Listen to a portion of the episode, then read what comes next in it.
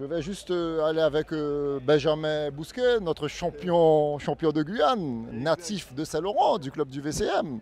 Alors dis-moi, Benjamin, tu as été actif le premier jour, on t'a vu dans la première échappée.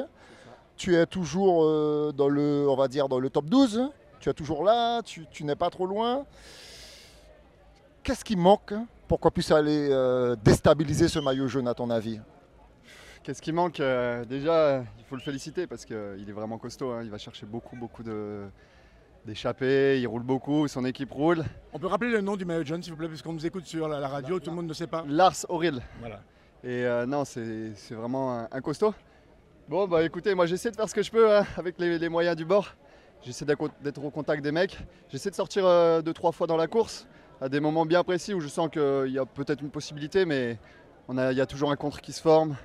J'ai pas forcément de bonnes sorties. Je suis pas très bien classé ni pas assez pour, euh, pour pouvoir sortir justement. Donc euh, là, je suis 9 Je pense que ça arrive au sprint, je, je dois garder ma place. Donc on va essayer. Demain, on arrive à Mana, là où j'habite. Donc euh, on va essayer de faire une belle course. un petit clin d'œil. Bah, on va demander à tous ceux de la commune de m'aider un petit peu à, à aller devant et à faire une belle course.